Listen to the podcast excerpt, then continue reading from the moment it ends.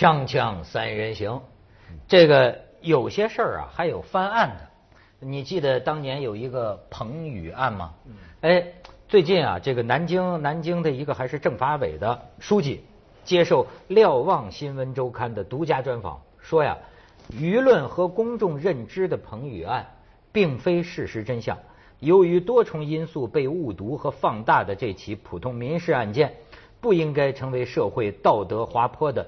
标志性事件，就是你知道当年大全国都在说这个彭宇，以至于说啊老太太该扶不该扶，都是说这个彭宇啊，他明明是扶老太太，结果被老太太冤枉，说他这个怎么怎么着，把他摔倒了，最后庭外和解。现在说呀，这个事儿实际上是什么呢？嗯，至少说法庭认定的事实，实际是撞了。哦，但是呢。彭宇在不是两辆公共汽车吗？彭宇在下车的时候，老太太正好从车门前穿过。那彭宇因为视野受限，他也看不到，实际是他撞了。但撞了，他赶快把老太太扶起来，然后送到医院，留下可能两百块钱，最后才发生了后来的这一系列的事情。那么，为什么一直以来你们都不知道呢？嗯哼，当时就是一审的时候，就是呃判决双方不服。然后就是二审就互相告诉，最后在二审开庭之前呢，调解，达到了调解。调解呢，大概就是说啊，钱也别赔那么多，但是你彭宇啊，既然你也是撞了嘛，那你多少赔一点。然后呢，双方有一个约定，因为当时全国闹得这个沸沸扬扬啊，不堪其扰，所以当时双方约定是谁都不许达成了这个调解啊，谁都不许再跟这个说话媒体说任何情况。因此双方。都不说，但是这次呢也很有意思，哎，还是征求了当事人的意见，因为社会上议论比较多嘛，说征求了当事人的意见，就适度的要把这个事情啊解释一下，解释一下，所以就出现了这么一个情况。嗯嗯，所以那个老人并不是坏人，哎，对你不能那么说，对，当年都这么讲嘛。呃，我看了他，我又追看了他这个这个报道，他用的词是非常中性的，说他的。两个人就是身体相碰，但是也没有说是那个彭宇把他撞倒，呃，是相碰，也没有说老太太把呃呃自己撞他，就是说他们身体是有个相碰。整个事情里边充满了悬案，还有很多人提各种各样的问题，我看下来是一头雾水。只有一点搞明白了，一点是大家都承认的，就是警方的第一次调查的记录，嗯，不见了，遗失了。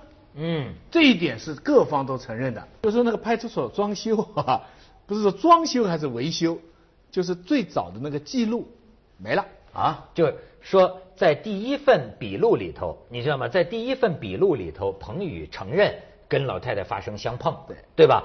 但是呢，丢了嘛，警察没了，丢了丢了，但是不是说完全派出所装修就能丢这个？对对，但是有一份手机拍的照。但手机拍的照呢，是老太太这家的儿子拿手机拍的，所以当时就是什么拍的那个笔录的照，拍了笔录的这个照，然后呢，就有人好奇出来质疑，当然我也不知道他们有意义没意义。他说警察的笔录随便能让你用手机拍照的吗？这个儿子到底是谁呀？所以这个中间就，哎，我们不去管他了。不懂。但是我看这个整个事情，我的感受就突然想起。呃，亚里士多德的一句话，这个非常经典。他最早区别定义文学跟历史，他有一个非常经典的定义，就是说历史是曾经发生过的事，嗯，呃，诗是可能发生的事，嗯。他说，因此呢，诗呢是具有更高的真实性。嗯。我为什么讲这句话呢？彭宇到底这个什么事情是曾经发生的事情？春晚上那个小品。嗯，是上升到艺术层面，嗯，那个是可能发生的事，那可能发生的事就是人跟人之间的不信任，而且那个小品最后编得很好，据说他最后那个老太太是赵本山的建议，虽然赵本山没到那一届的春晚，但他给他提了个建议，就是说那个老太太也不是存心要讹，要要骗，是一弄了以后自己搞不清楚了，所以就指着那个小青年说他把我撞倒。你知道，他最后那个春晚那个小品，最后就是用了一个非常完美的结局，就是说那个老太太也不是故意要指责那个小青年撞他，而是那么一倒下了以后，这个犯晕了，哎，犯晕了，然后就说这，哎，他正好在那边，他有个车嘛，是他把我撞的。就是说，我觉得那个事情才更有意义，就是那个春晚啊。不过，我觉得彭宇案啊，你比如说这件事，当然被人当成一个标志案件。可是问题是，你就甩开这件事不论，也许他们是真的彼此相撞或怎么样，有有些我们过去不了解的事儿。可是另一方面，同类型的事件，对，我们却都反复的在媒体上见到，在不同的地方出现过，是不是？所以也就是说呢，尽管彭宇案不能被当成一个所谓道德滑坡的一个标志了，就算不能了。但是这并不能够表示我们过去因他而讨论的那些道德滑坡也就不存在了。嗯，就是说，因为我们还见到很多同类型的事件啊，那你除非说原来都是假的。这个啊，我还真是，呃，你说这个时代跟中国历朝历代，因为你没在古代生活过，嗯，对吧？他真的是说咱们这个你时代是历史上道德最败坏的时代吗？我不不一定，很难说，是吧？很难说，因为你真不知道。有的时候，你比如说，我看那个，比如说有个说评书的老先生，我忘了叫叫什么了啊？他当年写的《江湖丛谈》，对吧？写民国的时候，这江湖上的很多事儿，你这么一看，那时候也够黑的，那那么对坏起来也真够坏的。是那。都是你你如果是报新闻，因为新闻都是这这狗咬人才是新呃人人人咬狗才是新闻嘛，你都是你把它提取出来的时候都挺夸张的。是。那到底是我们这个时代是历史上最败坏的吗？不一定。不一定，当然不一定。就是说，呃，前几个月不是杭州那个公交着火那个事儿，嗯，你就看到旁边的，当时他就在西湖边上那条路嘛，环湖那条路上的出事儿，然后你就看到当时是附近所有的车。都马上停下来，司机、乘客、路边的人都第一时间赶过来救火的救火、救人的救人，是不是？对。所以我觉得，并没有我们想象中那么严重，也不一定有过去所说的那么坏，只不过这些事情的发生。我们就像子东讲，我们会觉得很有可能会发生这个事对。这是依据我们今天对中国社会日常生活的感受得来的判断。哎，你说的对，我跟你说，问问题在这儿。我觉得有意思的是啊，就是在今天这个社会上啊，发生任何新闻，尤其是争议性特别大的新闻啊，这个所有争议的焦点呢，其实都不是事实本身。嗯。呃，但是呢，所有争议的呢，所以为什么要控制舆论呢？因为一出一个事儿啊，你们聊的都是社会问题，你明白吗？就是你们聊的，才发现这帮人根本不关心事实是什么。他要说的呀，每个人都看自己想看的东西，是这个社会问题，你知道吗？是，然后你看就是。呃，所以你这讨论有种程度上，我觉得也起到舆论监督的作用。就是虽然这件事儿是不是真的，那另一回，但是你从这儿可以观察到人民群众对这个社会 有什么意见。没错，就等于今天你问老百姓，你说这真有这么可能吗？中国人有这么坏吗？我觉得今天普遍大家态度是宁可信其有，不可信其无。就我们就有这么坏。它是两种道德观的碰撞，在在美国，真的是你一个老太。超级市场门口滑倒，你不敢随便去扶。是的，那是人家正正规，就是教会里的人出来也跟你这样说的。你他到时候可以告你说你没有得到他的授权去碰他的身体。但万一真的是因为你一扶，你知道人有时候是这样嘛？一坏了以后你就得负责任。那那那他他那是种也是建立在个人权利，它是一种法律对个人权利的保护。那我们呢一个传统是学雷锋。那看到有难呢，就应该是救雷锋，对不对？呃，是一个雷锋去救人。你看他这个彭于晏的戏剧性就是在那里，他那是一个美国的那种个人权利的一个道德观，跟我们的学雷锋那个风尚发生冲突了。他把它编成了一个他我我我好做好事，反而被人怎么样？那现在看来事情很清楚，他也不是学雷锋，对不对？但那个人捍卫自己权利，他后来那老太要要十三万，那也是太高了，对不对？就这么碰一碰，也没有那么最后一万不就了了嘛，对不对？大家感兴趣的还是一种社会道德的一种转变，一种社会道德转变。么而且呢，就是像你说的这个，比如说警察，嗯，把这个 原始证据。给丢了，笔录给丢了，那大家要骂的就是，你看 猜的都是说他这儿子跟警察是什么关系？对，其实可能人家没什么关系，但是你看，这反映了人们认为对脑子里是怎么想这事儿的，是吧？很多人觉得警警察派出所里面也许在帮那个老太太，要要要欺负那个小孩啊，那很多人觉得。当然，但是以我们对中国情况的了解呢，其实。警察要是弄丢东西也没什么好奇怪的，这 锵锵三人行，广告之后见。我由这个人心啊，我都想起最近我们议论的一个话题。嗯，我们一些朋友聊天啊，就是说，现在中国好像你要碰到一个什么事情啊，嗯，你只要能找到熟人哈，我们通常不走正常途径，有这么一个说法。尤其是在几个最大的事情，看病，嗯，教育，对不对？嗯，看病、教育、房子这些事情，我们第一个本能的反应就是说。找看看有谁认识的，对吧？我们找一个熟人。那反过来是不是说，你要是没有找到熟人，你按正常途径，嗯，就是我我我跟他们说，我说你们这都是心理作用。你找了熟人啊，也未见得解决问题。嗯，弄到后来，说不定事情搞得更糟。可是他们都反驳我说，你这个没有足够的生活经验，你实在不行。说这个你不找熟人呐，我去看病啊，就是早上到晚上啊，就是很苦很苦啊，就是很难啊。那我说是不是因为这个是，呃，中国就是个人情社会，因为中国人把人分成熟人跟生人嘛，对不对？所有我认识的人是一个圈子，不认识的人是另外一个圈子。我说这是因为中国的这个人情社会这个传统啊，这个从来就是了。可能他说其实也不完全，是因为我不知道这个说的对不对，是因为所有人在有权利的人，他都在正常的收入之外需要额外的收入。嗯，而这个额外的收入通常就是通过熟人途径，嗯，你找到的，嗯，你找到这个途径，嗯，你觉得这个有没有道理？要换句话说，他的意思，这个中国这个熟人文化，这个人情社会，现在实际上是被新的经济关系而制度化的。嗯，所谓经济关系，就是就是我们常说的人不是靠基本收入而生。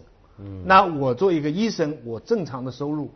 那我另外各种各样的人会来托我，这些人给的钱会更多。嗯，那这些托的人不就是我们找熟人的人吗？就是说大家都不信任这个这个制度下的契约关系。本来我去找医生，我是我你你窦医生，我完全不认识你，但是你是挂牌了，我们之间只是一个契约关系。我付了五十块挂号费，我就相信你吗？现在我不信这个，我得通过朋友，我我宁可塞两千。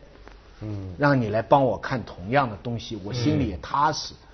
呃，你觉得这个是人情，是我们的文化的原因，还是真的是因为这个经济的？我觉得是经济原因更大。当然，背后一定有这个熟人的这种文化的传统。什么叫经济原因呢？就就拿医院来讲，其实处在一个很尴尬的局面。你如果说我们呃正常途径看大夫就特别难，或者看不好。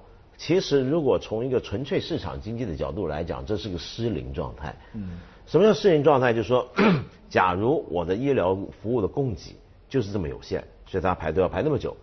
有人不想排队，有人不想排那么久，那怎么办呢？市场方法解决，价高者得，或者有个门栏，比如说我医院变得很贵，那你就有钱的人才能来我这看了，没钱的人您到别家去吧，那我就不用排那么长队了，然后每个人得到比较好的照顾了，是不是？但是我们的现实在哪？我们的现实是，我们都知道这些医院都是公立医院，这很多协和医院的挂号费是不涨价的，对，还是十块二十块。它是服务人民的，它叫公费医疗的，国家供应的单位，所以它不能够这么市场化、赤裸裸的、粗暴的来给你价高者得。那么，但是实际上他又做不到。嗯，真正的义务要要怎么办？那就是那些卡在票贩子。对你刚刚说挂号贩子，这是我们现在卡在一个很尴尬的状况。其实中国现在很多东西都是这样，包括教育也是。比如说孩子上学也是托熟人吧，也是想办法找关系吧，而不是一个正常途径。也就是说，我们很多应该呃，要么就是国家请全力让大家都能够公平的得到对待，这些福利照顾都做好，但是做不到。你要让它完全的私有化吧，或者有个市场吧，也不行。那么你说好吧，那我该公有的公有，我该私人的私人，行吗？现在又有点还是在模糊的状况。现在当然也有私家医院，但是你会发现其实是很模糊的那个状态。而且有时候，呃，我认识一个医生啊，这个脑呃脑血管的，他就跟我讲他的一个体会啊，他说呀，越是领导的、熟人的、名人的。他说这个死的越快，当然他说的比较难听。他说越容易给治坏了。他说为他说为什么？他说啊，就是因为啊，这个这个这个医生啊，不正常的，其实很多很多病啊都是常见病，嗯，治疗方法大同小异，你知道吗？但是呢，偏偏你说你是个领导，或者你这里边有人情，会有什么啊？他一紧张了呀，他该做的判断他不能做，然后呢，他生怕出事儿。就是该保守的时候不保守，该下手的时候不下手，于是呢，反倒没有按照正常的医学的方法程序去处理你这个病人，所以最后他见过大量的，就是越是那个领导的，哎呦，这家伙医院如临大敌，医生都哆嗦，结果最后呢，死得更快，就领导死了，领导先走了，这真是。当然，事情也有另一方面，我也见过那个死得更慢的，可是这就是你说的公费医疗，我跟你说，不平等啊。那么你能说，一个领一个领导一个一个高级干部对吧？他的命就比我们普通小老百姓的父母更值钱吗？人家为革命做出贡献啊！人家为国家江山是他们打的，而且你今天不能换了一层领导就把我们的病不管了。好吧，你知道，就是北京好多医院的，不光北京，全全全全国任何一个这种这种，比如说这种重症监护室里的，有待了一年的。你知道吗？就基本上就是像一个植物人。你知道这个费用多少？一年一百多万。但是呢，家里人就说，呃，医生有时候都觉得啊，这个东西，呃，你们是不是考虑一下啊？这个理智一点来处理啊？那家属说不行，就一直维持生命。他只要能喘气儿，只要有心跳，你就给我维持着。这个维持一年一百多万，家里一分钱也不用花，你这么都是呃公费啊，都是国家。你不知道他还活着的话，他下面的儿子啊、媳妇啊，那些企业啊、上市集团啊，那可不是一百多万的问题。哎，但是你一个普通市民，你的父母亲，对不起，你只能是一定呃一定金额几十万以内啊，给你报销，也不是全报销。那革命有先后嘛？超过了这个，那就没钱了，你自己掏钱呢。那你我我。前几个月看了张网上 拍的一些医院的照片，很搞笑。他拍什么？他拍各地的医院。你要其实医院里面的病房也有级别，当然有的医院是专门干部去，有的是高干去，但也有些医院呢，它是医院本身就有不同等级的病房，这我们也都知道。嗯。结果拍到一家东北一家医院，那家医院还叫白求恩医院，那这个革命精神应该很了不起。结果发现它里面有些高干的这个套房。那叫什么医院套房？那个套房比我们在住宾馆、住饭店的那个五星级的那个套房要大两三倍，真的。然后有麻将桌，有什么？非常豪华，非常漂亮。最可笑的是，这个医院叫白求恩医院。然后呢，我我想说的是，像这种情况其实非常常见。所以我记得过去几年一直有个争论，就人大是开两会的时候，一直有代表问，到底我们国家这个公费医疗就是用在。呃，公务员身上的这种公费医疗到底有多少？钱价格是多少？因为前年的时候，媒体啊，普遍报纸上都报嘛，就传过这么一个说法，就是中国的公费医疗占了整体的公共医疗支出的七成五，百分之七十五。那么也就是说，我们十三亿人花在身上，大家身上的钱里面呢，其实百分之七十五是集中在了大概一两千万的干部身上。然后呢，后来呢？我记得当时卫生部长陈竺出来辟谣，说这是假的，呃，肯定不是这个数字。然后大家问他，那数字是怎么样？然后这个不方便讲。我自私的角度考虑，我觉得你别看做这个干部啊，工资不高，对吧？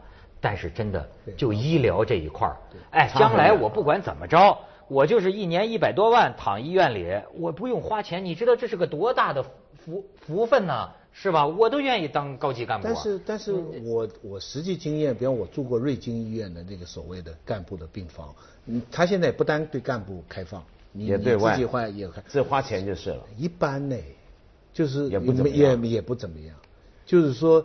就是说，至少上海我知道，局一级以下的都是在那个那个那个楼里面。嗯嗯。所以你讲的白求恩，各个地方情况都不一样。对对。可能像上海的有些地方，当然了。上海规矩点啊。哎。上海多规矩。我我知道他们前市长啊什么生病，后来也都在。那你知道上海？我前几天听个事儿把我逗坏了。说一个朋友在上海做生意，我们说起说过年过节，比如说街道上的不是很多的小衙门嘛，对吧？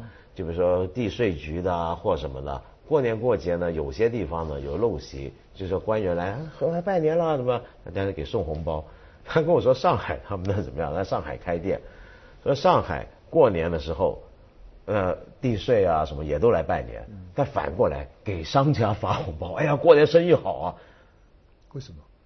这其实台湾也是这样，是比如说马英九他得发红包吧？嗯，你是领导啊，既然是你你你管的这条街，这百姓是归你管的。那你来给他哎，这个祝我明白了，我明白了。这个小红包，这个几块钱，我明白了。初一发小红包，十五还大红包。没有没有没有，他们说 他们没有，他们会参加。你你上海人还瞧不起你们上海，我在夸你们呢。这个大家增进友谊嘛，有来有往是吧？对，但你知道最近厦门大学还挺有意思的。厦门大学闹的，我觉得那个那个有个女学生是吧？不是，他不是，他有个女老师，姓刘的。成了这个学校里的一个叫人家叫什么民间纪委书记，他就是反正也闹也你知道吗？彻底撕破脸了，学校也拿他没办法，整天举报。然后他最近是举报校长，好像是吃饭，这吃的怎么着，也也也也是特特特殊待遇。然后这校长反指他，就说他的这个学术抄袭问题，我们正在调查 等等。然后这个女的就说呀，她说我因为出了名啊。经常收到很多匿名的证据，跟我说不是这个教授搞了个女学生，还是个什么什么什么的。哎，他一看，哎，他就说这个这个，原来这个一个大学里啊，这个藏污纳垢是吧？内斗啊，就是而且都是内斗，你知道吗？就是这个揭批这个，这个揭发这个，但是都不敢出头。但是他出头了呢，大家就悄悄给他发邮件，让他替他们出头。现在就有这么现在有的人如果一被带走了，周围的人就高度关心。我听到很多人，他在怕他，看他怎么说啊，或者把一圈人拉下去了。革命就是有考验的时刻的嘛，对，这种时候最考验革命意志跟哥们儿感情。你对同志是不是忠诚？对，对吧？现在你要几天电话打电话找不着一人，你就有点担心。对，真的真的真的，现在老这样 是吧？所以大家呃，大家平安。但我觉得其实也。